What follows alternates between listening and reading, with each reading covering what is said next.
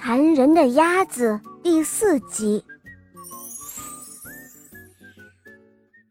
这天的早上，小鸭子摇摇摆摆地走到了小溪边，它大喊了一声：“妈妈！”哦，这一回它可真的喊对了。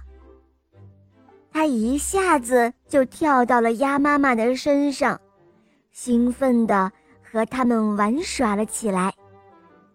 兔子先生要走了，小鸭子跳进了他的怀里，给了他一个大大的、温暖的拥抱。哦，真是太谢谢你了，兔子先生！感谢你这么久以来照顾我的孩子。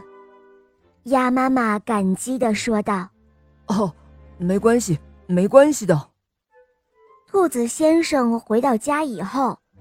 他把房间打扫得干干净净的，直到所有的东西都摆放得整整齐齐，收藏品也摆放得很好。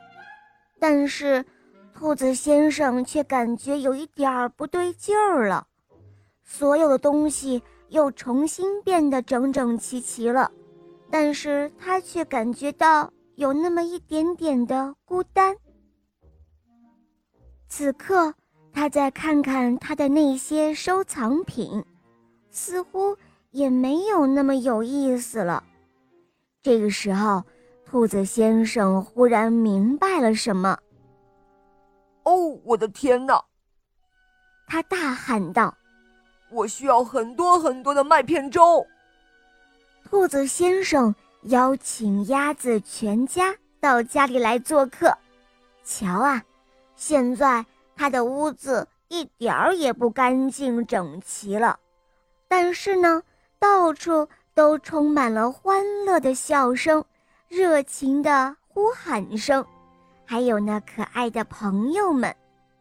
现在的兔子先生终于明白了，这样的屋子才是最最完美、幸福的。